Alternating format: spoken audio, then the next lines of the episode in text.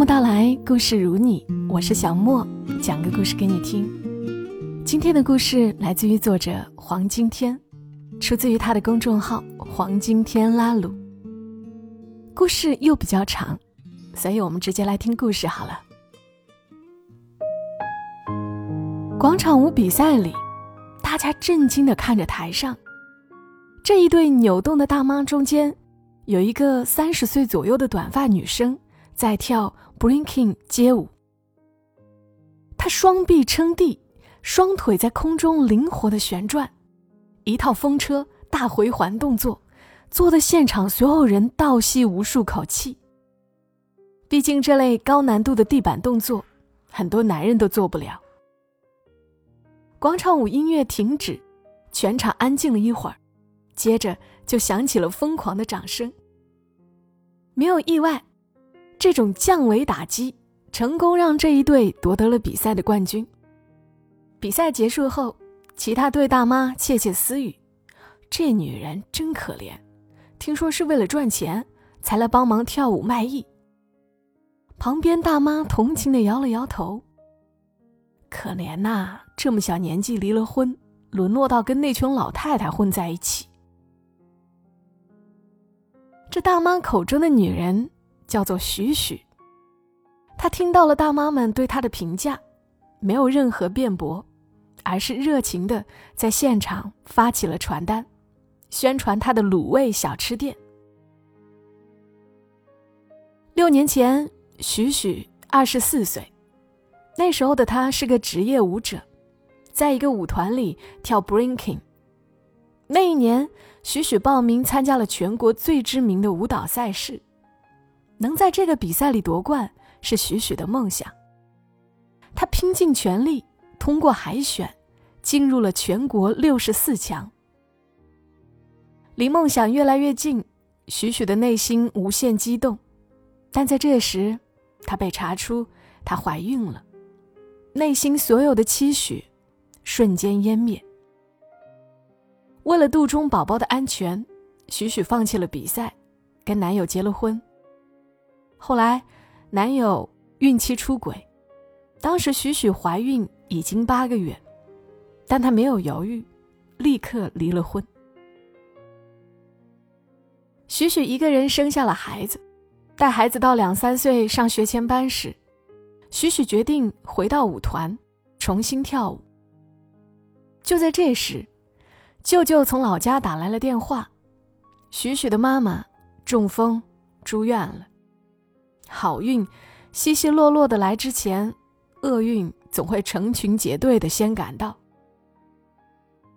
许许赶回了老家，守在医院照顾妈妈。一段时间后，妈妈出了院，但因为下肢肌肉萎缩的并发症，她坐上了轮椅，还要经常去做康复治疗。医生说，运气好的话，一两年能康复；运气不好的话，永远都康复不了了。完全康复之前，妈妈都需要人照顾。许许的爸爸很多年前意外去世了，如果请护工照顾妈妈，许许也想过，但一没那么多钱，二是妈妈也不习惯天天跟外人单独相处。最后，许许带孩子回老家定了居，继承了妈妈的卤味小吃店。开店虽然也苦。但许许觉得时间相对自由，可以照应到妈妈和孩子。这几年，许许的重心放在了家庭里，但他并没有放弃跳舞。他让店里的电视每天循环播放各大世界级街舞比赛。下午没客人的时候，他会在店前的水泥地上铺上木板，然后播放 funk 音乐，跳起 breaking。如果木板被跳裂了，许许就戴上头盔和护腕，在水泥地上接着跳。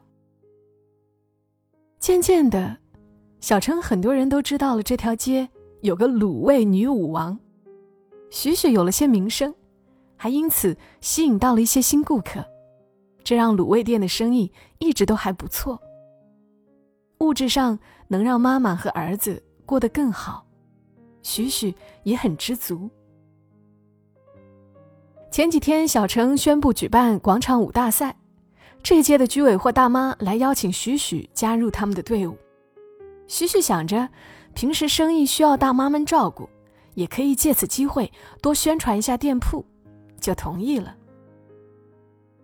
广场舞比赛结束后，拿了冠军的大妈们为了感谢许许的帮忙，涌进了店里，一人买了五十块钱的猪头肉。大妈们离开后。许许愣住了，一个染着红发的女生站在他的店前。许许看着这个人，很久没有说话。他叫大同，是许许之前舞团里的舞伴，曾经他们日夜在一起练舞，一起参加街舞比赛，互相鼓励要夺冠。那一次比赛。他们各自进入了全国六十四强，许许因为怀孕退了赛，而大同进了十六强后被淘汰。再后来，两个人的生活轨迹完全不一样。许许守着他的小吃店，而大同一直在跳舞，参加各种比赛。两个人仅有的交流，只是偶尔在朋友圈点个赞。这一次，是他们时隔六年后的第一次见面。大同先开了口。这些年我一直没跟你联系，是怕你伤心。但在前几天，我遇到了一个你的老乡，他说起了这里有个卤味店女舞王，还给我看了跳舞的视频，我才知道，原来你没有放弃跳舞。大同拿出一个信封给许许，许许打开信封，里面是那个全国最知名街舞赛事的报名回执。大同说：“上周五的晚上，我脑子里一直闪回我们一起练舞的时光。第二天，我马上帮你报了名，跟我走吧，去参加今年的比赛。我知道这才是你最想做的。”听完大同的话，许许沉默了很久。后来，许许犹豫着开了口：“但是，哎，家里事情太多了，我走不开。”大同觉得许许不争气，教训的说：“我家里的破事儿也很多，为了梦想，为了喜欢的事情，怎么可能不放弃一些东西？”大同的确为了跳舞放弃了很多很多，这些年他一直勇往直前，吃了很多苦。为了练舞，他已经好几年没回过家了，因为要参加比赛，连爸爸去世他都没回去。所有的亲戚都说大同是白眼狼，但他不后悔。他知道成功是需要付出代价的。许许做不到像大同那么决断，孩子离不开他，妈妈的身体不好，两个人都需要自己照顾。而且如果去参加比赛，必须得高强度训练一段时间，到时候小吃店的经营会出现问题，家里的经济。就有了大麻烦。梦想很诱人，但现实更赤裸裸。大同看见许许迟疑的样子，忍不住说：“瞻前顾后，就什么都做不成。现在的你啊，已经被生活打败，没有锐气了。”许许没说话。接着，大同严肃的问：“我们年纪也不小了，体能在下降。”这次可能是这辈子最后一次机会了，再错过就真的没了。你不会有遗憾吗？许许还没来得及回答，就接到了幼儿园的电话，孩子发烧了。许许赶去幼儿园，紧急把孩子带去了医院。医生查出来是肺炎。后来孩子挂水期间，许许一直抱着孩子。即使憋了尿，他也没有离开，因为一旦他离开，孩子就难受的大哭。那天，许许抱了孩子五个小时，手臂都肿了起来。回家的路上，孩子摸摸妈妈的手臂，内疚的说：“妈妈，对不起。”许许笑着说：“没什么，妈妈跳街舞的，手臂肿什么的，小菜一碟。”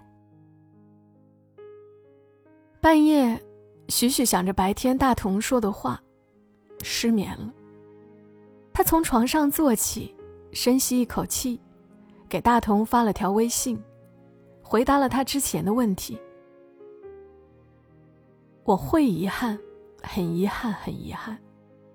但远处的遗憾抵不过身前的需要。也许我是被生活打败了，因为看到了生活之重。加油！祝你取得好成绩。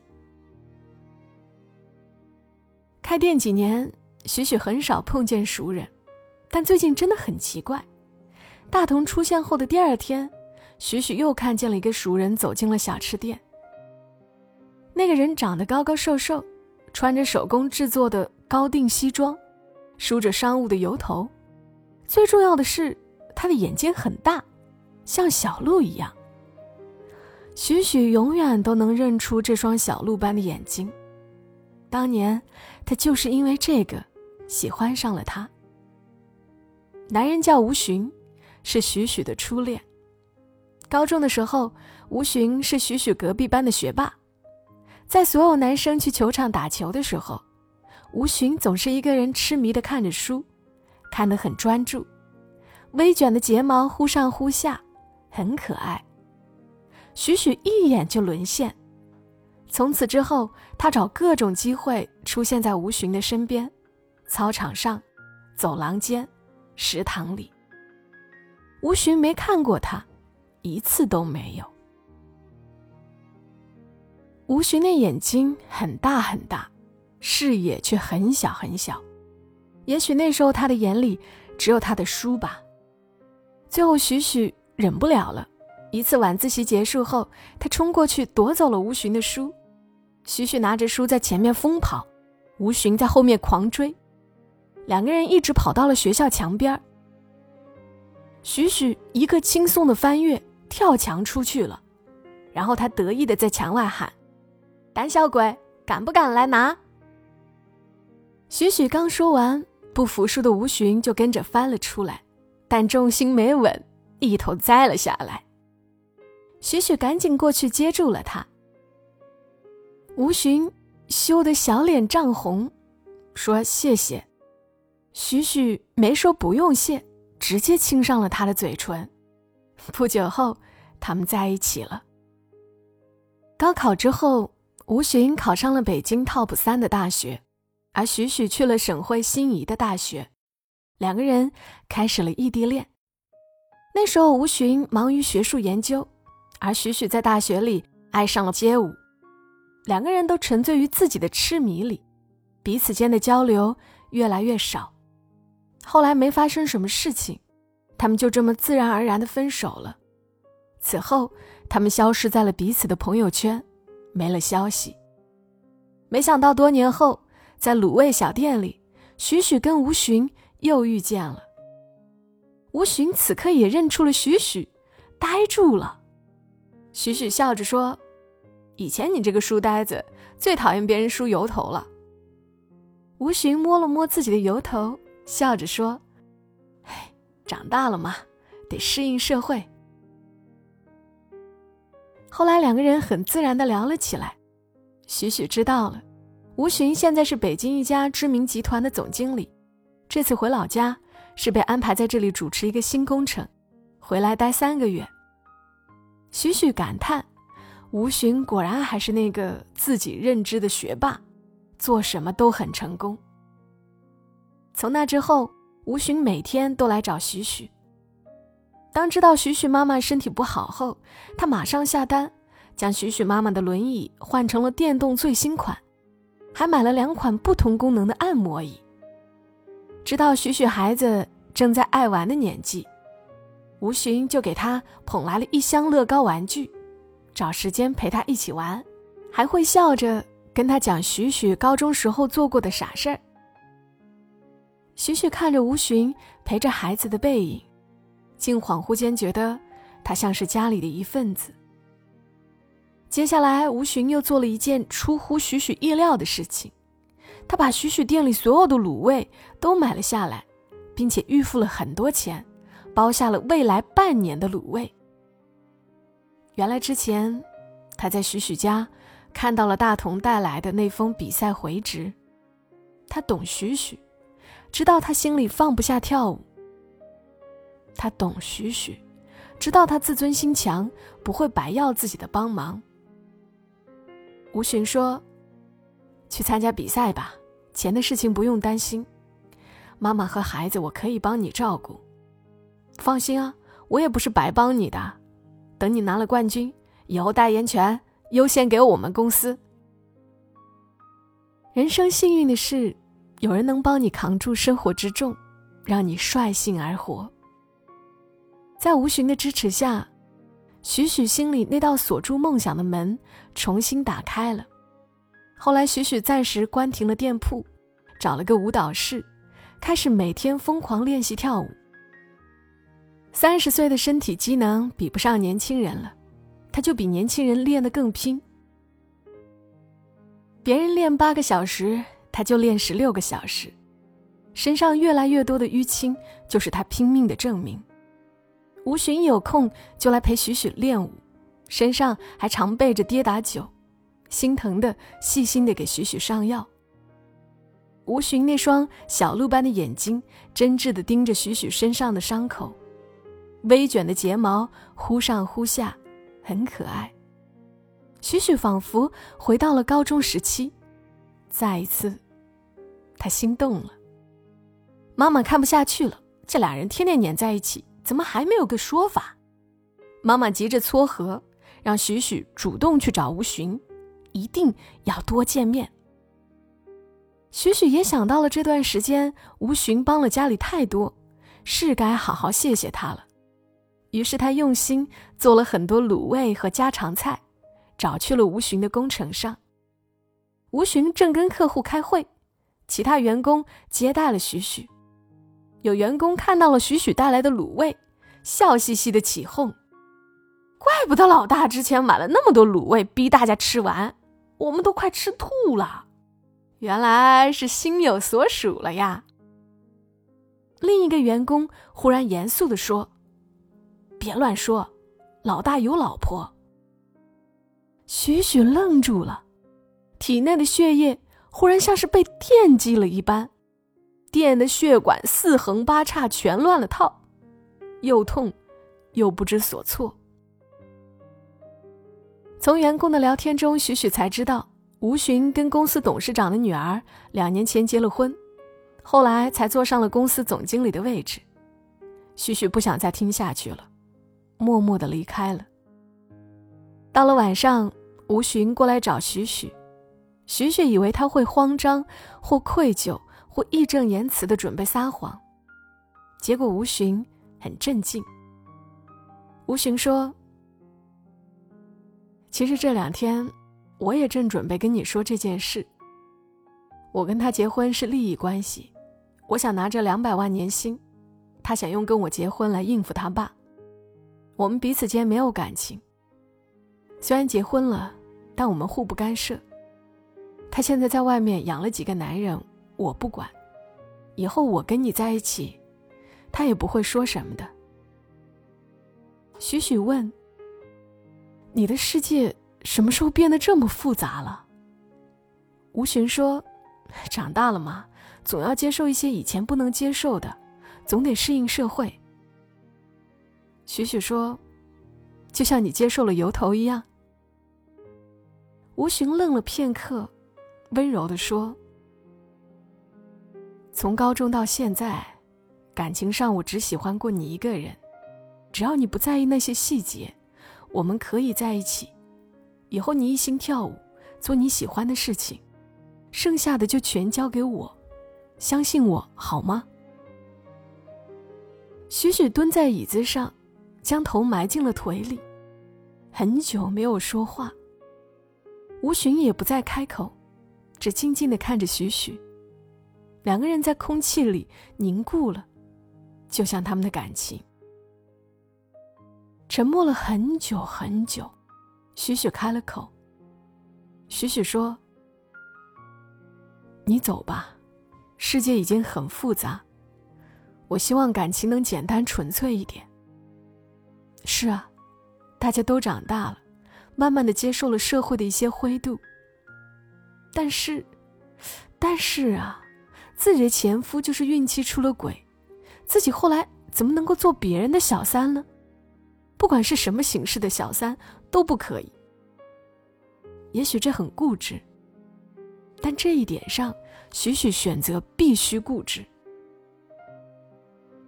隔天下午，许许拿着比赛报名的回执，一直坐在客厅里发呆。这次比赛。他似乎真的去不了了。这时，孩子摸着肚子走过来，抱怨的说：“妈妈，我好饿啊！你怎么还没做饭呀？”许许忽然从椅子上跳了起来，对着孩子大吼：“我凭什么要给你做饭？凭什么？要不是因为你，我现在怎么可能在这里卖猪蹄、卖大肠？要不是因为你，我现在已经是很厉害的舞者了。要不是因为你。”我的人生怎么可能变得这么一团糟？孩子哇的大哭起来，他第一次见到妈妈这么恐怖，这不是他认识的妈妈。许雪看见孩子哭，自己忍不住大哭起来，抱着孩子不停的道歉。晚上，许许给孩子做了饭，然后哄了很久，把孩子哄睡着了。妈妈担心的问许许：“是不是吴寻那里出了问题啊？是不是你不能去比赛了？”许许没说话。妈妈轻声的说：“对不起啊，都怪妈妈活得太久，拖累了你。如果当时我直接走了，你也不会这么累。”许许眼眶红了，抱住了妈妈。过了片刻，许许说：“不是你们的错。其实知道不能去比赛，我松了口气。之前离比赛的日子越近，我越害怕。我害怕自己真的去做，却会做不好，梦就真的破灭了。我这辈子没做什么成功的事，跳舞是我仅剩的一点梦，我不敢赌。”我一直用家庭作为借口骗自己，都是因为被困在家里，我才没成功。但其实是我没勇气了，我怂了，是我自己选择了躲在家里，输不起了。不是我被生活打败，是我被自己打败了。如果拥有一整个世界，我会将那山、那海、那片云，大方的送给你。但我只有这一粒小沙粒，我选择将它紧紧攥在手里。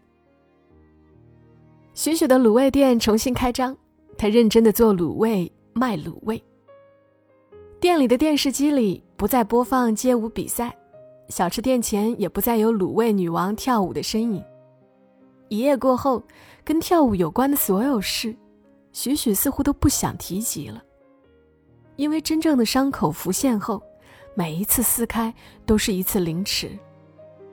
只是许许从没想过，他还会回来。吴寻这次没有打发蜡，没有弄油头，他剪了新的刘海，站在了卤味店前。许许专心擦着玻璃柜，没有理他。吴寻说：“我不是来缠着你的，我来是告诉你，我离婚了。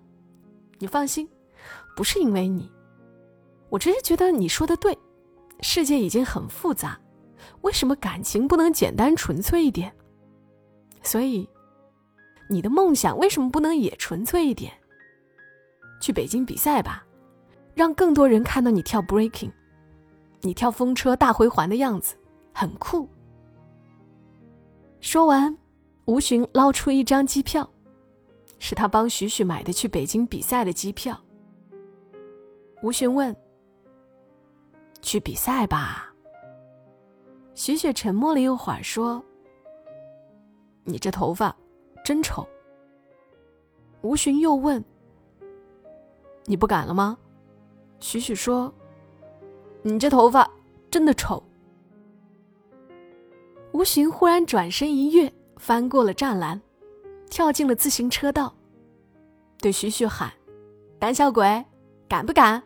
你当年翻墙的勇气呢？这一刻，徐徐的眼前仿佛出现了当年他一跃翻出墙的场景。那时候的他恐高吗？想过会被保安抓住吗？害怕会摔倒吗？那时候似乎都没有想过呢。但就算那时候的自己想过，也会觉得摔倒又能怎么样呢？是啊，又能怎么样呢？后来的人生里，他摔了太多次，遭遇前夫出轨，离了婚，怎么了？一个单亲妈妈带着孩子，还要照顾生病的母亲，怎么了？二十多岁就继承了家里的卤味店，被邻居们当成茶余饭后的谈资，怎么了？为了跳舞摔倒了无数次，积累了无数伤，又怎么了？这些年自己摔的还少吗？所以，如果这次比赛再失败，梦真的破灭。能怎么样吗？许许问：“如果是当年的自己，他会怎么选？”许许闭上眼，想听到过去的自己的回答。过了会儿，他睁开了眼，他向相反的方向走去，不再看吴寻。接着，他忽然转身助跑冲刺，一个轻松的翻越，跨过了栅栏。站在了吴寻的身前。许许说：“说真的，你这头发真的很丑。不过，比油头的样子好看很多。”说完，许许抽走了吴寻手上的机票。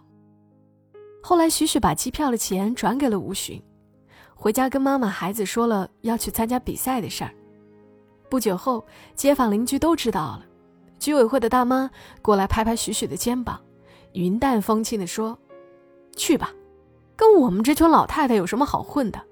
再说了，你广场舞能拿第一，去那边还不能第一？街舞能有我们广场舞难？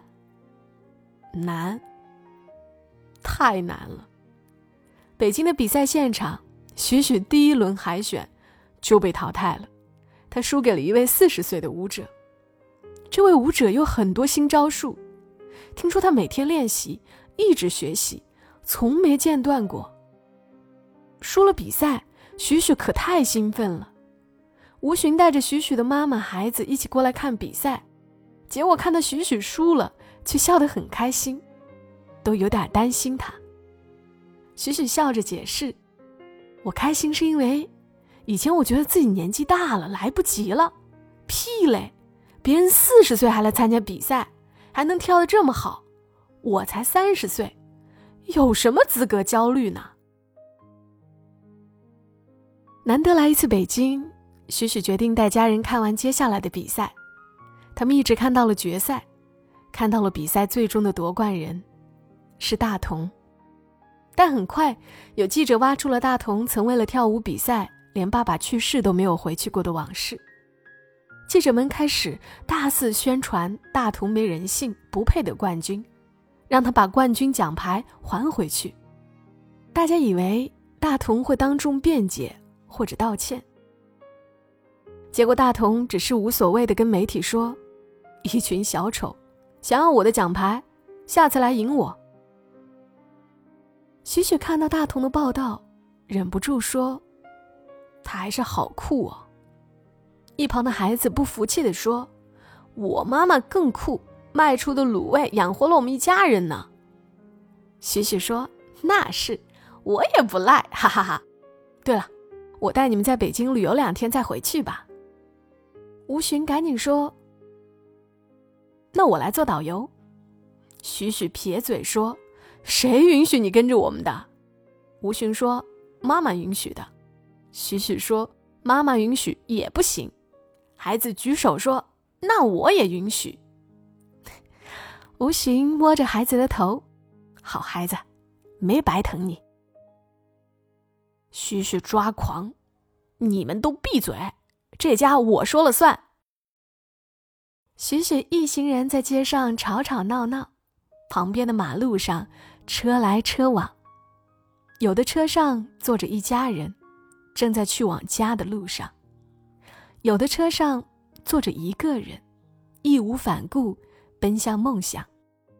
谁都没有错，只要坚定了前方，就是你自己想要的方向。